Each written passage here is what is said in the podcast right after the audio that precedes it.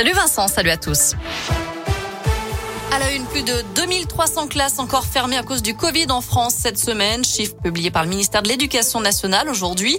Chez nous, dans l'Académie de Lyon, 133 classes n'ont pas accueilli d'élèves cette semaine, soit 0,6% et aucune fermeture complète d'établissements scolaires n'est à à noter. On relève également 37 cas confirmés chez les élèves, aucun cas de Covid chez les profs. Pour rappel, à partir de jeudi prochain, le pass sanitaire sera obligatoire pour les ados de plus de 12 ans et 2 mois dans les lieux et les événements où il est exigé comme les cinémas ou les restaurants. Une disparition inquiétante dans l'Ain. Christine Poisson, 57 ans, n'a plus donné signe de vie depuis le 18 septembre. Elle a quitté son domicile de Cessy à bord d'une Peugeot 307 blanche. Si vous avez des infos, des renseignements, vous pouvez appeler la gendarmerie de Gex. On vous a mis le contact et la photo de la personne disparue sur notre site internet www.radioscoop.com.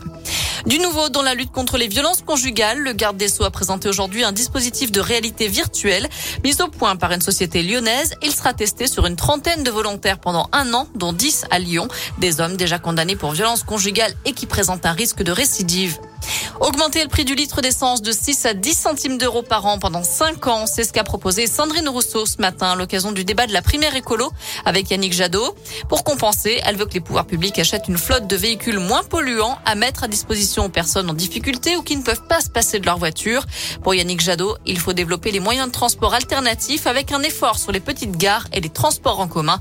Le deuxième tour de la primaire des Verts démarre demain. On passe au sport et au foot. Le FBBP, le FBBP pardon, se déplace en ce soir après leur victoire face à Châteauroux. La semaine dernière, les Bressans occupent la première place du championnat national. En déplacement à 7 ce soir, ils tenteront de conserver leur place de leader. C'est à 19h.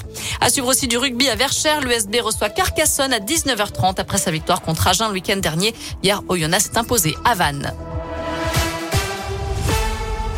Merci beaucoup Noémie.